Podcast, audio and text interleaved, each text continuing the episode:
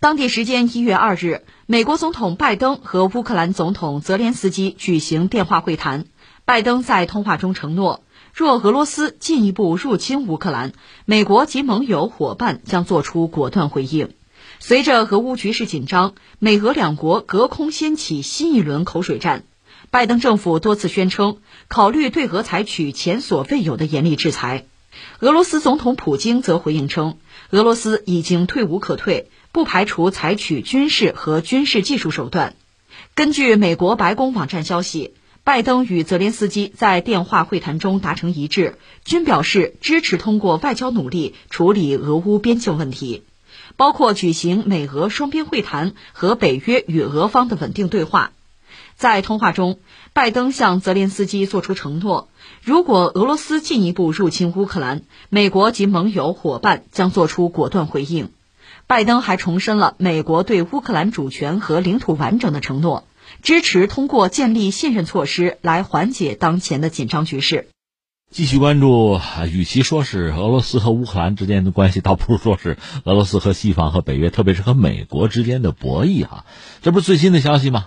泽连斯基又爆料说和拜登又交流了，而且拜登给了他很明确的承诺啊，拍了胸脯，就是如果俄罗斯入侵乌克兰，那我美国必定哈做出一个断然的行动。当然，我也看到很多网友在那就是开玩笑啊，嘲讽说断然撤军啊，这不是没有可能啊。美国为了乌克兰去和俄罗斯死磕，直接发生对撞，我凭什么呀？对吧？当然，这是我们作为围观群众，很多网友都看得出来的一个状况。那你说乌克兰就那么傻吗？当然不至于。乌克兰有乌克兰的难言之隐，而且泽连斯基也有他自己的算计。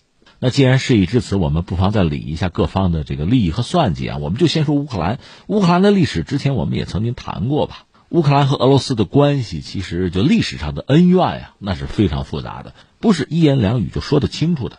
按说在苏联时代吧。因为毕竟它是以俄罗斯作为一个核心、一个主体啊形成的一个联盟，苏联的国歌就是牢不可破的联盟嘛。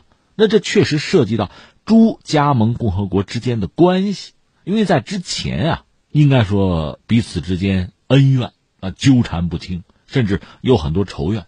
这就说到俄罗斯的历史，在当年最早啊啊古罗斯，它的首都是基辅，是乌克兰的基辅啊。那罗斯就是在这个基础之上发展起来的。今天所谓俄罗斯有一个说法是，就说呃，当年蒙古人侵占和统治了罗斯之后，因为蒙古人说话的这个语言的特点吧，就把罗斯叫成了俄罗斯，这延续到今天。那蒙古人被赶走之后，俄罗斯等于说恢复了独立。这个独立最初就是那个莫斯科公国很小的，然后一点一点对周边就进行扩张啊，侵略蚕食。今天的这个俄罗斯依然是世界上版图面积最大的国家。那更不要说苏联了，所以实际上苏联诸多加盟共和国之间呢，它有很复杂，就是历史上看很复杂的彼此之间的联系。当然，今天我们必须很遗憾的说，苏联显然没能处理好各加盟共和国之间的关系，包括历史上遗留的那些问题啊，民族矛盾。而实际上啊，苏联解体，乌克兰独立，乌克兰确实有几种选择，我们又得很遗憾的说，他没有选择好，他不可能选择好，因为苏联的解体本身呢。它是比较突然的，轰然倒塌，所以普京说这是一个地缘政治悲剧啊。那就乌克兰来讲，在这种状况下，逐渐的他寡头。其实俄罗斯又何尝不是如此？寡头，他获得了巨大的经济利益，进而获得了相当的就影响政治的能力。后来俄罗斯寡头是和普京进行了最终对决，普京胜出。否则，普京这个总统啊，其实也就是个傀儡。而在乌克兰。这个问题就没有解决。到现在，泽连斯基还有一个心心念念的任务，就是要摆平寡头。其实也要走普京路路，只不过难度非常之大。他毕竟不是普京，可作为他的这个政治改革的一部分吧，削弱寡头对政治的影响，这是他明说的。甚至美国在道义上也表示支持。我们说过，乌克兰第聂伯河把它自然的分成了东西两部分，东乌克兰。他俄语比较多，也说俄语，在历史上和俄罗斯渊源比较深，包括这个顿巴斯，就是工业区啊。那在苏联时代，在苏俄时代，那和中央政府关系就比较密切。而西乌克兰显然更偏向于欧洲，包括波兰信天主教。在苏联时代，有一个强大的中央集权，各加盟共和国生活在一起，这都不是问题。但是苏联解体之后，乌克兰一旦独立，自身这些问题就会出来。他又没有一个强力的中央政权，有一个有魅力或者说有凝聚力的领袖，这国家就很容易，至少精神上就四分五裂。所以，他出现亲俄和亲西方的政治人物，有轮流坐庄这么个局面。到泽连斯基上台，实际上俄罗斯乌克兰的关系似乎已经覆水难收，他也没别的选择，被寡头裹挟着必须倒向西方。既然倒向西方，那么能够加入北约，能够进入欧盟，这是最理想的选择。只不过人家不愿意接纳他，不愿意承担对他的安全保障而已。这是泽连斯基。另外，就他本人来讲。他毕竟没有治国的经验吧，上台到现在，从国家治理这个层面鲜有政绩可言，那么支持率会低迷。这个时候，制造一个和外部的矛盾来增加自己的凝聚力，增加向心力，增加支持率，这恐怕也是唯一的选择。所以你看，有的时候啊，一个人贵在有选择的能力。什么叫有选择的能力呢？就是我毕竟还有多种备选答案，多种可能性。我从里面挑最优的。一个人要活到这个份上啊，有这样的一个境遇哈，那总还是好的。一个国家也是如此。所以你看，现在这个泽连斯基也好，乌克兰也好，走上这条路之后，他其实没得选，只能在这条路上继续往前走。你期待着西方或者美国给他什么安全保证啊，给他这样或者那样的承诺呀，他没得选，但是对方有的选呀。这我们就说到美国，美国，你说为什么这非要和俄罗斯过不去呢？其实这挺有意思。你看，特朗普在台上的时候，不是一直有一个说法，中国很多人、很多学者还担心吗？美国人要什么叫联俄抑中，就美国、俄罗斯要走到一起来抑制中国的发展。但现在最终的结果是什么呢？是美国把中国和俄罗斯推到了一起，这两家等于说抱团越抱越紧，就很可笑哈，适得其反。当然，你要做一个政治上的表述，你可以说我们可以同时打赢两家啊，我们可以以一敌二，没有问题。我国力强大，你可以这样吹。但是实际上，任何一个啊，不要说什么战略家哈，你看看历史你就知道，哪怕是大国也都会避免两线作战。你同时树两个敌，你何必对吧？但美国似乎就不得不这样做，也是只能这样做，这也挺有意思。为什么？一方面我们知道哈，就是特朗普给拜登留下的实际上是一个千疮百孔的烂摊子，在美国的对外关系上啊，因为美国和西方、美国和欧洲这个关系向来是这个样子，就是说在整个西方世界之中，现在最主要的角色是美国和欧洲，而从历史上讲，欧洲那肯定是西方的核心。可是美国崛起之后呢，美国当仁不让的成为西方的老大、西方的领袖，欧洲得跟着他走。当特朗普做美国总统的时候，很嫌弃欧洲人了。双方的关系疏离，双方的关系被破坏。那到拜登上台呢，想修复这个关系。以前我们也分析过，那怎么修复？最理想的是找一个外部的敌人。其实从拜登这个角度来讲，最好是把中国树为整个西方世界的敌人，这最好。但是很难，因为在经济利益上，双方捆绑很紧密。美国又何尝不是如此？更况且中国不是一个侵略成性的国家啊，中国对欧洲不构成威胁，历史上是如此，当今时代也是这样。所以你要想拉欧洲，你硬说中国是威胁，这是说不过去的。那怎么办？还是把俄罗斯记出来。俄罗斯作为西方共同的敌人，在历史上这是有传统的。而俄罗斯不是我们网友称其为战斗民族，他应对问题的方法也确实有简单粗暴的习惯。这样一个角色很容易被塑造成敌人嘛。所以实际上，拜登和泽连斯基他是一个联手的关系，是红白脸的关系，是双黄的关系。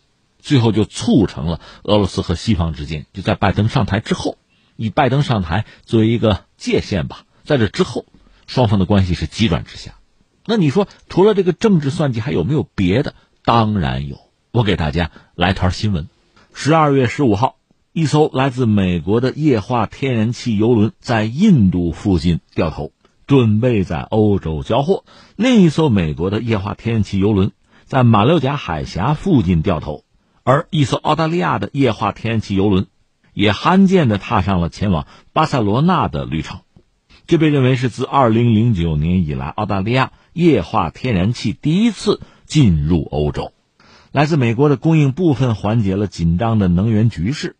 美东时间12月27号，欧洲 TTF 基准荷兰天然气期货价格连续第四天下跌，盘中跌幅曾经达到过百分之十九。你看见没有？说到这儿，我们甚至要长叹一声：美国人有美国人的聪明，那把俄罗斯和欧洲人其实都耍了。你看，从历史上讲，俄罗斯也好，之前的苏联也好，和欧洲啊，它是有能源合作，就是油气资源的合作。这种合作呢，应该说是顺理成章的，离得又近，对吧？呃，铺设管线之后，你别管这个政治局面怎么样，只要别彻底撕破脸，那边有需求给钱，这边呢有货卖啊，这是挺好的一个合作。但这个合作只要存在，呃，俄罗斯也好，苏联也好，和欧洲的关系就不可能彻底破裂。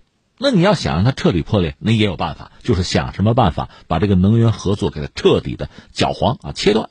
而美国人现在其实在做的就是这样一个事情。这一方面可以破坏双方能源合作哈，包括政治合作的基础。欧洲没有能源啊，谁有啊？我美国有吗？之前美国不敢拍胸脯，现在因为它有这个页岩油页岩气，它是可以拍胸脯的，它可以向欧洲源源不断的来供应天然气，来缓解欧洲的能源危机。当然，这里边有几个前提，我也要说。一个是美国的气儿可贵啊，第二呢，美国能不能真正的满足欧洲人的需要，其实也是一个未知数。可是正所谓活了没嘛，先顾眼前。现在欧洲和俄罗斯关系到这样一个境地，那你不用美国的气儿，你又能怎么办？贵贵你就捏着鼻子多掏钱嘛，割肉嘛。所以在这个局面下，其实俄罗斯也面对一个两难的局面。你要是想接着卖气儿，想维持和欧洲的关系。那你就需要忍耐很多他们对你的啊这种亲之欲极的这种压力和挑衅。如果你下定决心彻底不向欧洲供气儿，一刀两断，那也正中美国人的下怀。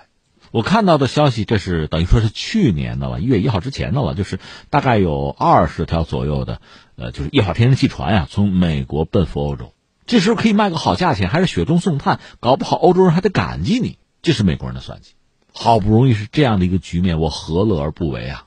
而且俄罗斯和欧洲如果关系彻底破裂，那么之前和德国好不容易搞成的那个北溪二号，你知道那个投资是很大的，俄罗斯掏了一半啊。如果那个管线真的被废弃的话，对俄罗斯那又是一个打击，是一个巨大的损失啊。所以从普京、从俄罗斯这个角度讲，现在这个局面首先很凶险，其次真的是不能忍啊。那你说欧洲人就那么蠢吗？俄罗斯这边没有办法，没有太多选择的余地。欧洲可以，欧洲其实又何尝有选择的余地？在历史上啊，你看啊，三点。第一个呢，我们从历史上讲，美国和欧洲的关系，美国在一战、二战的时候都帮了老欧洲，主要是这个英法啊，那德国是敌人啊，这个放在一边不说。二战结束以后，有这个马歇尔计划，有两次柏林危机，美国人都在关键时刻出了手，帮了欧洲，所以美国对欧洲的命运的影响是明摆着的。那现在在欧洲面临能源危机的时候，如果美国出手，对某些欧洲人来讲又是很重要的恩典啊，这是一个。第二个，就拿油气资源来说，我们刚才讲，美国现在有这个能源自由，因为它页油、页岩气的技术比较成熟了，它甚至可以进入国际市场，它是纯粹的一个出口国，而不是进口国了。呃，在之前它还做不到这一点，即使做不到，拿能源这个东西和。苏联较劲的事儿也干过，你比如在六十年代古巴导弹危机，呃，在七十年代末就是苏军入侵阿富汗，包括最终苏联解体，美国都是把能源作为武器，它压低油价嘛，压低气价嘛，让苏联挣不到钱，美国都这么干过，这是一种传统的操作技法，并不是什么新招数。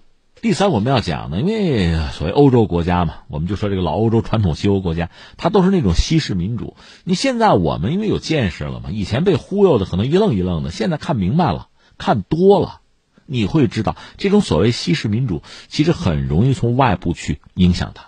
这确实给美国来干预，就是干预盟友的政坛，干预某国内部的政治博弈，那提供了非常好的机会，很便捷的。默克尔已经退出政坛了，现在我们就看欧洲真正哈还有这个自主意识的，主要就是马克龙了嘛。那马克龙在法国大选之中能不能胜出呢？今年我们看吧。如果他再下了台，那整个欧洲要么叫一盘散沙，要么对美国俯首帖耳吧。所以翻回来还要看俄罗斯针对美国，美国带领的欧洲整个西方的咄咄逼人、步步紧逼，能够有什么牌可打，有什么反击的方略。